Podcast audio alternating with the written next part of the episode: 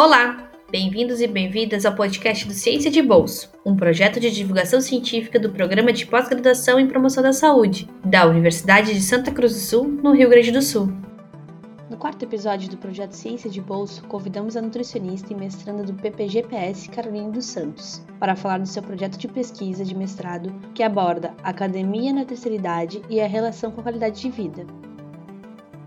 Então, boa noite, pessoal. Né? Obrigada, Jenny e a Leite também por me convidarem. Acho que é sempre muito importante, né? Essa troca de experiências também para complementar, né? O, o que a gente já vem aprendendo no mestrado, na graduação e também poder falar um pouquinho sobre o que a gente faz no laboratório de nutrição experimental.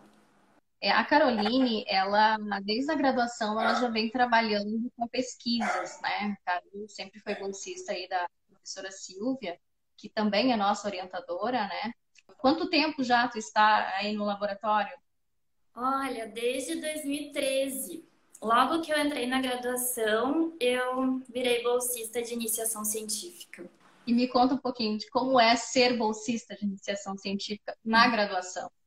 Ah, é muito bom. Acho que todo mundo deveria ter essa oportunidade, né? É uma oportunidade que a gente aprende muito, né? Vai além da graduação. A gente também aprende muito sobre como escrever de forma mais científica, né? Ali a questão uh, dos ensaios que a gente faz, né? No laboratório, ensaio cometa, ensaio de micronúcleo, são coisas diferentes. A gente acaba conversando com colegas da biologia né, da psicologia, da, da odonto, então a gente tem essa interação com vários grupos, né, e também aprende a falar, né, de forma mais científica para apresentar trabalhos.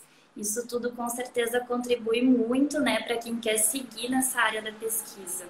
E uma coisa assim que eu acho muito bacana de ser é, bolsista de iniciação científica, que eu também durante a graduação, né, uh, pude ter a oportunidade, é, é, que a gente consegue fazer essa interação, né, da, da nutrição juntamente com esses uh, ou, é, as outras áreas e a gente consegue entender, né, o, o que a gente não aprende na graduação, a gente aprende nas nossas pesquisas nessa interação com outros grupos de pesquisa, que isso nos leva também a fazer né, essas parcerias com outros grupos, é, com outros profissionais também, Carol. E é muito válido, né, ser assim bolsista de, de iniciação científica. E falar um pouquinho sobre a pesquisa da, da Caroline dos Santos, né, que ela está desenvolvendo aí uh, no mestrado, né, Carol? Gostaria que tu falasse um pouquinho Bom, meu objetivo então é avaliar os usuários de academia, né, na terceira idade. Então, a minha população alvo são os indivíduos que têm mais de 60 anos, né, e poder avaliar a qualidade de vida deles e também associar com o gasto energético, com a alimentação, com risco cardiovascular, né, com o dano no DNA e também com a sarcopenia, com a massa muscular, que a gente sabe que tem uma relação muito forte aí com o idoso, né? Uh, até nas nossas pesquisas, né, Jenny, a gente já viu uma comparação aí do objetivo das pessoas, né, de buscar massa muscular nas academias. E o que a gente percebe é que o pessoal mais jovem tem esse objetivo bem forte, mas conforme vai passando os anos, a gente vê que isso vai decaindo, né? Então, é interessante a gente saber buscar estratégias, né, para que as pessoas continuem buscando essa massa muscular na, na academia, né, e como isso vai interferir também na qualidade de vida deles futuramente. Carol, a pergunta que não quer calar, por que é que tu escolheu então trabalhar com a terceira idade, os praticantes de academia? Bom, pois é, tem várias pessoas já me perguntaram isso, mas por que trabalhar com idoso, né? Conforme então dados ali do Ministério da Saúde, estima-se que até 2060 a gente tem um aumento aí de 32% na população brasileira no número de idosos, né? E é importante que as pessoas envelheçam, mas envelheçam bem, com saúde, com qualidade de vida né? E por isso a massa muscular também é tão importante, né? Porque ela vai proporcionar mais independência para esse idoso, né? Mais qualidade de vida, né? Proporciona também hábitos mais saudáveis. Então, eu acho que é importante, né? Nesses idosos, pensar aí também na relação que tem tudo isso, né? E nas ações que a gente pode promover para que esse idoso chegue lá a partir de 60 anos e tenha mais qualidade de vida. Certo, Carol. E como é que vai ser as suas coletas? Uh, já começou? Tu já tem alguma coisa coletada? Como que está isso? Pois é, até a Prof comentou ali da Covid, né? Infelizmente a gente começou uma coleta, mas a gente teve que parar com ela, né? Devido à Covid. Então, a gente modificou um pouquinho ali nossos objetivos. Eu e a Jane, que é quem está aqui comigo, né? A gente teve a intenção de criar, a gente criou esse questionário sobre o Covid, né, em usuários de academia de ginástica, mas não só para idoso, né, voltados para os indivíduos acima de 18 anos. Então, quem tem acima de 18 anos pode participar. É um questionário online, né, onde a gente quer ver ali questões de estilo de vida, né, como é que está a academia, como é que está fazendo, né, ah, agora durante o isolamento social para praticar o exercício físico em casa, se a academia está dando algum suporte, né? A gente também colocou ali questões sobre alimentação, para ver como é que está a alimentação desse praticante de exercício durante né, o isolamento social. Além disso, a gente colocou algumas questões de ansiedade, que a gente sabe que ficar só em casa também, trabalhar em casa, muitas vezes pode despertar essa questão da ansiedade, né? Uh, questões da alimentação, a gente colocou um questionário de frequência alimentar, o tempo de tela, está passando mais tempo na frente da TV, do computador, do celular, né? A questão da água, está conseguindo se hidratar bem, está conseguindo dormir bem, se está dormindo mais, está dormindo menos. Parecem muitas questões, mas é um questionário muito rápido, né, de ser feito. Demora ali uma, uns 5, 10 minutos no máximo, né? E quem é praticante de exercício físico, né, uh, pode fazer aqui de Santa Cruz. Se alguém já fez e conhece, pode divulgar também nosso questionário. Acho que é super importante, né? São dados bem importantes e que vão gerar resultados bem legais para que a gente possa escrever, né? Muitos artigos científicos aí e ter resultados interessantes para a nossa população aqui. É, é, Carol, até comentando um pouquinho, né, em relação às pesquisas agora dos mestrandos, foi um pouco prejudicada, vamos dizer um pouco não, bastante prejudicada agora em relação ao isolamento é, muitas pesquisas elas dependem muito do entrevistado, né, do contato do entrevistado com o entrevistador, como é o caso da tua pesquisa também, né? Depende muito de, de estar à frente do pesquisado. E algumas pesquisas então sofreram, né, esse esse problema aí em relação a ficou parado, mas eu acredito que a tua pesquisa vai ser uma pesquisa que vai ser retomada, né, com certeza foi, como tu disse, coletado alguns, alguns dados, mas logo teve que parar, né? Assim como outros uh, mestrandos e doutorandos também tiveram é, esse impasse aí nas pesquisas. E como tu disse, né, em relação ao questionário é, relacionado aí à Covid, nós é, buscamos aí fazer essa, essa, essa pesquisa para saber o, o, como a gente pesquisa praticante de academia, né, Carol? Saber uhum. o, o, impacto dessa, dessa quarentena ou desse isolamento social.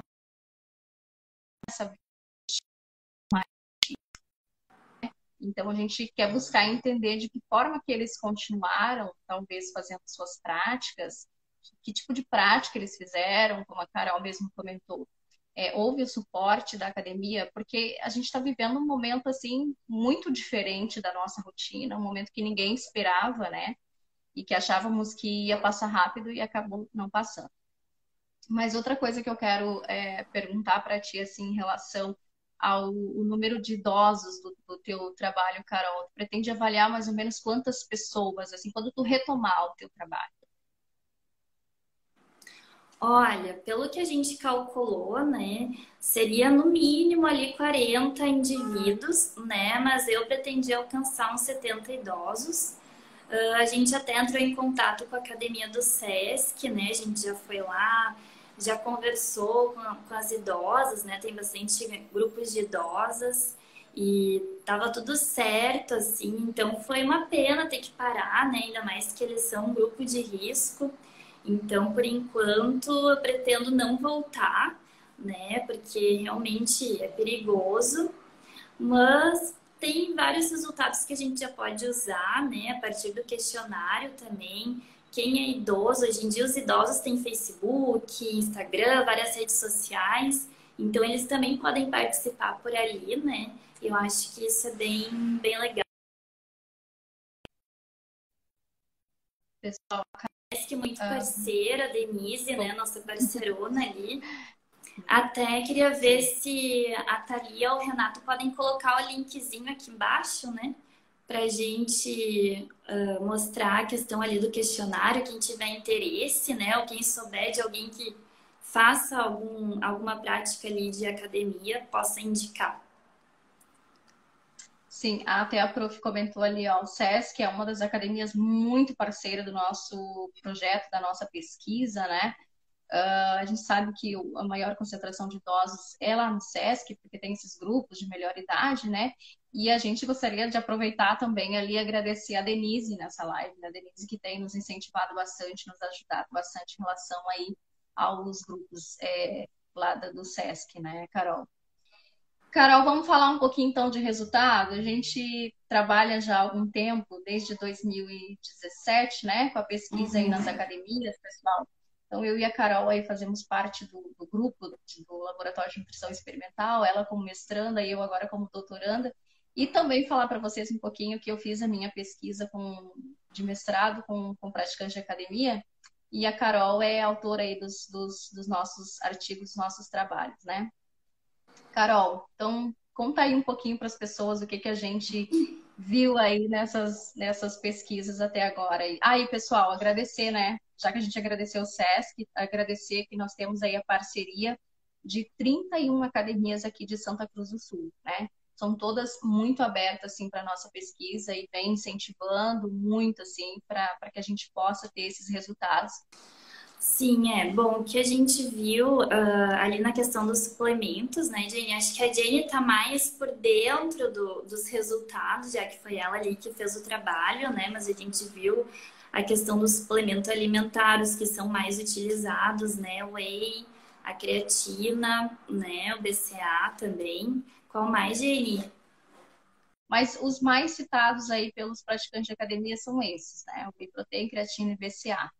E como eu falei para vocês, ia ser mais um, um, um bate-papo mesmo, né? A Carol me entrevista, eu entrevisto a Carol, porque a gente está junto nessa pesquisa, né? Como a pesquisa da Carol ainda está meio parada devido a toda essa questão do isolamento, a gente vai falando um pouquinho do que a gente já tem aí de resultados.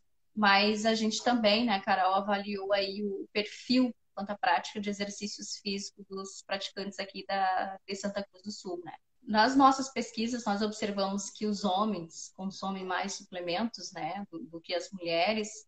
Nós tivemos aí uma prevalência para o consumo de suplementos aqui em Santa Cruz do Sul, nas academias, de 36%, né? E a prevalência maior de quem pratica e quem vai para academia é das mulheres, mas quem consome suplementos mesmo são os homens, tá? É, isso é bastante preocupante, né? A gente tem que cuidar muito com o consumo de suplemento de forma inadequada, né? É sempre importante procurar um profissional da área que trabalhe, que estude com suplementos, né, para poder realmente estar tá indicando o correto, né, a quantidade correta Uh, normalmente, ou às vezes tu nem precisa, né, tá utilizando talvez ali o whey protein ou albumino ou algum outro. Então, isso é uma questão muito individual também de cada pessoa, né? Tem que ser uma prescrição individualizada. Então, é perigoso realmente tu ir na loja comprar por conta própria, né? Isso não é legal. Tu pode acabar tá prejudicando a tua saúde.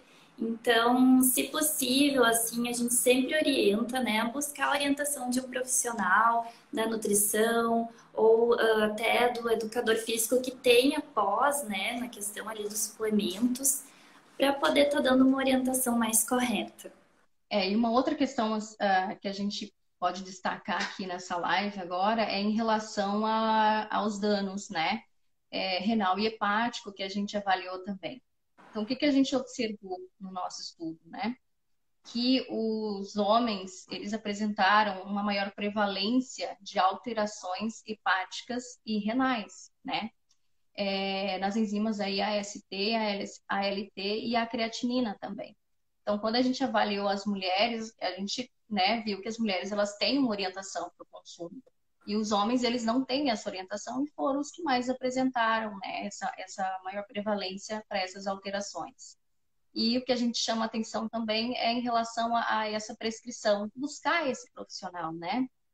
É, não é, tomar o suplemento porque meu colega tomou, porque eu vi na internet, ou porque eu olhei numa revista, achei bonito e agora eu vou usar também a gente ter esse cuidado. Como nutricionistas, aqui eu e a Carol, falando de, de suplementos, é uma preocupação muito grande. Então, nós somos o, o segundo país no mundo em número de, de, de, academias. É uma preocupação. Então, também existe um olhar em relação a esses suplementos para o nosso país, né? Que o nosso país aí pode chegar até o terceiro, né? É, no consumo de suplementos mas é uma questão de, de, de da gente cuidar e mostrar para as pessoas, olha, já está dando alterações, se vocês entrarem no site da, do Instituto de Nefrologia, é, também existe essa preocupação em relação ao consumo de suplemento. Segundo né, os nefrologistas, se continuar esse consumo desordenado, sem, uh, sem essa, essa questão da, da orientação, a gente vai ter um surto de hemodiálise futuramente. Então, nossa pesquisa ela quer, quer, quer mostrar isso para as pessoas. Olha, vamos cuidar, vamos né, buscar orientação. Será que realmente você precisa dessa, desse suplemento? Será que a tua alimentação não seria capaz de suprir né, essa tua necessidade para esse teu, essa modalidade de exercício? Então, a prof está perguntando ali, os idosos usam suplementos? Pois é, dos poucos que eu consegui pesquisar, né, ali na minha primeira coleta de dados, todas as idosas colocaram que utilizam colágeno, né? Então eu já esperava que ali a gente teria um consumo de colágeno bem grande e realmente, né? Vamos ver se elas utilizam mais alguma coisa, talvez um ômega, né? Não sei, ainda faltam resultados para a gente poder discutir sobre isso, mas eu acredito que sim, acredito que ali essa população utiliza bastante colágeno, questão de ômega, vitamina D, vitamina. cálcio. Né? Acho que a gente vai encontrar resultados uh, que levem a isso, assim. E também ressaltar que o suplemento alimentar, né, normalmente é mais utilizado para atleta de alta performance, né? Normalmente, o praticante de atividade física acha que precisa tomar o suplemento, mas se tu for calcular o plano alimentar e a dieta dele, talvez não seja necessário, né? Só com a alimentação, tu já vai estar tá garantindo ali um bom aporte de carboidrato, de proteínas e de lipídios. Sim. E o objetivo que a gente, né, Carol, a gente viu dos praticantes aí de academia, qual é o objetivo que usam suplementos? É para o ganho de massa muscular, né? As pessoas de mais idade aí, o segundo que consta nos nossos resultados é que eles buscam, consomem suplementos mais por uma questão de saúde. É o que a gente pode observar assim. Mas o, o que está ali com uma maior prevalência, é o ganho de massa muscular, o emagrecimento, como a gente já esperava, e a saúde. Né? Ainda bem que tem a saúde ali no meio, né? E, e os homens buscando sempre um ganho de massa muscular, um corpo mais formoso, né, através desses suplementos, e as mulheres, as mulheres aí então buscando o emagrecimento, né? E também falar que a gente está escrevendo um artigo na né, IGN agora que fala bem dessa parte da insatisfação corporal, né? Nesses praticantes de atividade física e que a gente tem achado resultados bem interessantes que mostram que mesmo os praticantes que estão ali com uma composição corporal ok, né, tá tudo certinho, uh, bem saudável, dentro dos parâmetros de normalidade, ainda existe uma grande insatisfação, né, nesses usuários em relação ao peso. É interessante também a gente pensar por quê, né? O que que, o que que tá faltando nesses indivíduos, então, se eles estão dentro do parâmetro de normalidade, ali está tudo certo na composição corporal, né? O que, que ainda falta para eles se sentirem bem e satisfeitos com seu peso? Tem essa questão também, né, eh, do corpo estereotipado, né, de mulheres serem mais magras, homens serem mais musculosos, existe também toda essa cultura do corpo, né? E as academias de ginástica, elas têm atraído cada vez mais essas pessoas, né, para que façam lá os seus exercícios de peso, né, os seus exercícios aeróbicos, como a gente também pode citar aqui, que viu que existe uma diferença é, na prática, na modalidade do exercício de homens e mulheres, né? Os homens é, fazem mais o exercício de força e as mulheres aí buscam mais o exercício aí de aeróbico, né? Dança também, elas preferem mais esse tipo de, de, de exercícios, pilates, yoga, enfim. Como a Carol comentou, né, dessa insatisfação corporal, a gente também quis olhar a composição corporal daqueles praticantes de academia que consumiam e que não consumiam suplementos, né? O que a gente encontrou, então? Foram avaliados aí 464 praticantes de academia, né? Uh, foi uma prevalência do sexo feminino de 55,6%.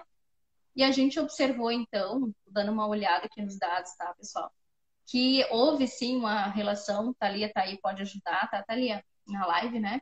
Em relação à diferença no consumo de suplemento, tá? Entre os sexos, homens, sim, eles relatam, como eu já disse, né? O maior consumo de suplemento do que as mulheres. E aí os suplementos foi categorizados aí por alimentos esportivos, sendo os mais consumidos, né? Engloba aí whey protein, creatina, BCA, entre outros, né? Os suplementos medicinais, então, os esportivos foi 84,8%, uma frequência, os medicinais 29,1%, tá? Que aí engloba as vitaminas, os minerais, os ergogênicos 47,5% do pessoal aí tomando suplemento, os funcionais e superalimentos 8,9% e os outros tipos de suplementos, né, 3,2%. Então, a gente vê que existe, né, na praticante academia, busca consumo mais de suplementos esportivos. Até como a Carol explicou antes, é, os suplementos são mais para atletas de alta performance, né? Será que os praticantes de academia eles realmente precisam de suplementos, né? Será que a dieta já não dá conta? E aí foi observado o objetivo lá, o emagrecimento, 17,1%, como eu falei para vocês antes, e aí vem o ganho de massa muscular. A gente até observa, claro, que se os homens consomem mais suplementos, eles vão buscar sempre mais o ganho de massa muscular, então 72,1%.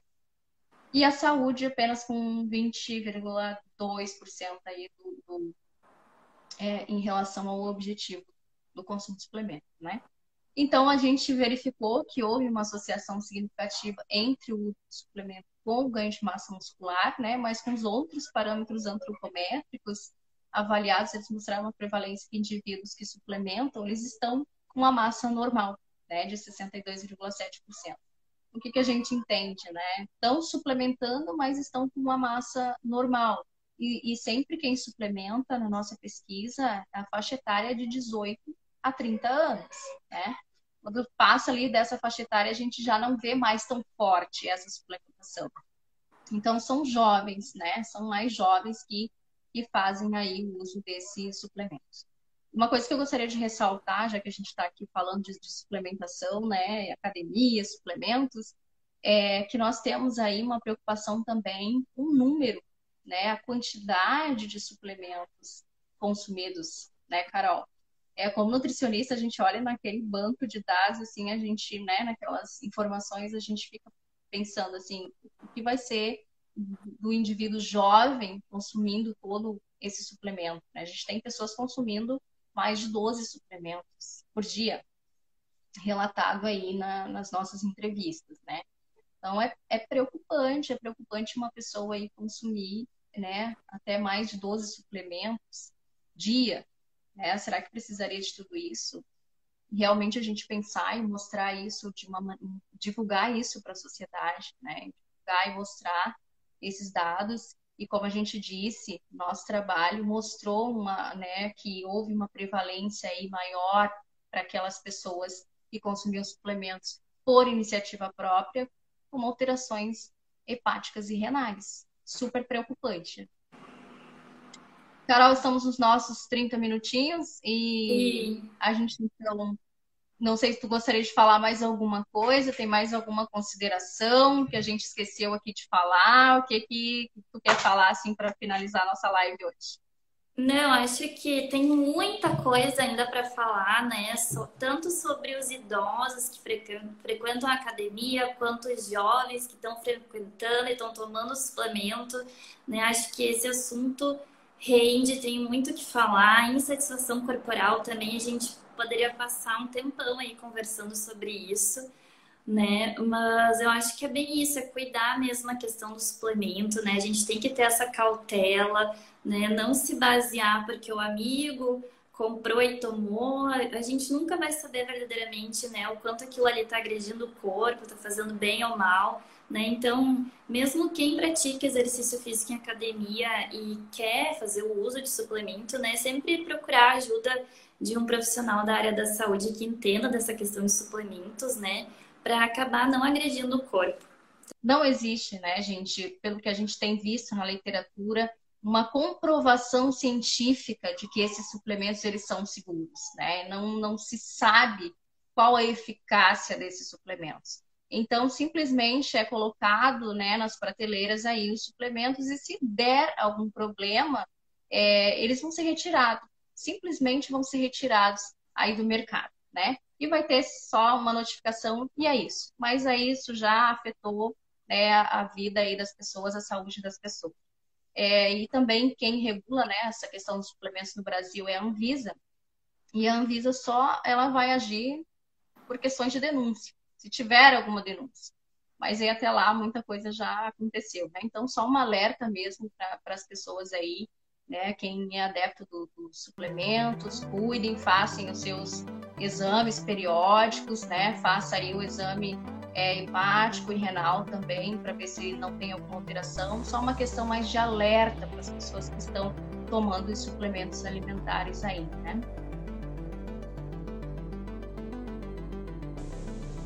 Obrigado por ouvir até aqui. No próximo episódio, conversaremos com a enfermeira e mestranda do PPGPS, Dayana de Araújo, sobre a qualidade de morte e estratégias de cuidado. Até lá!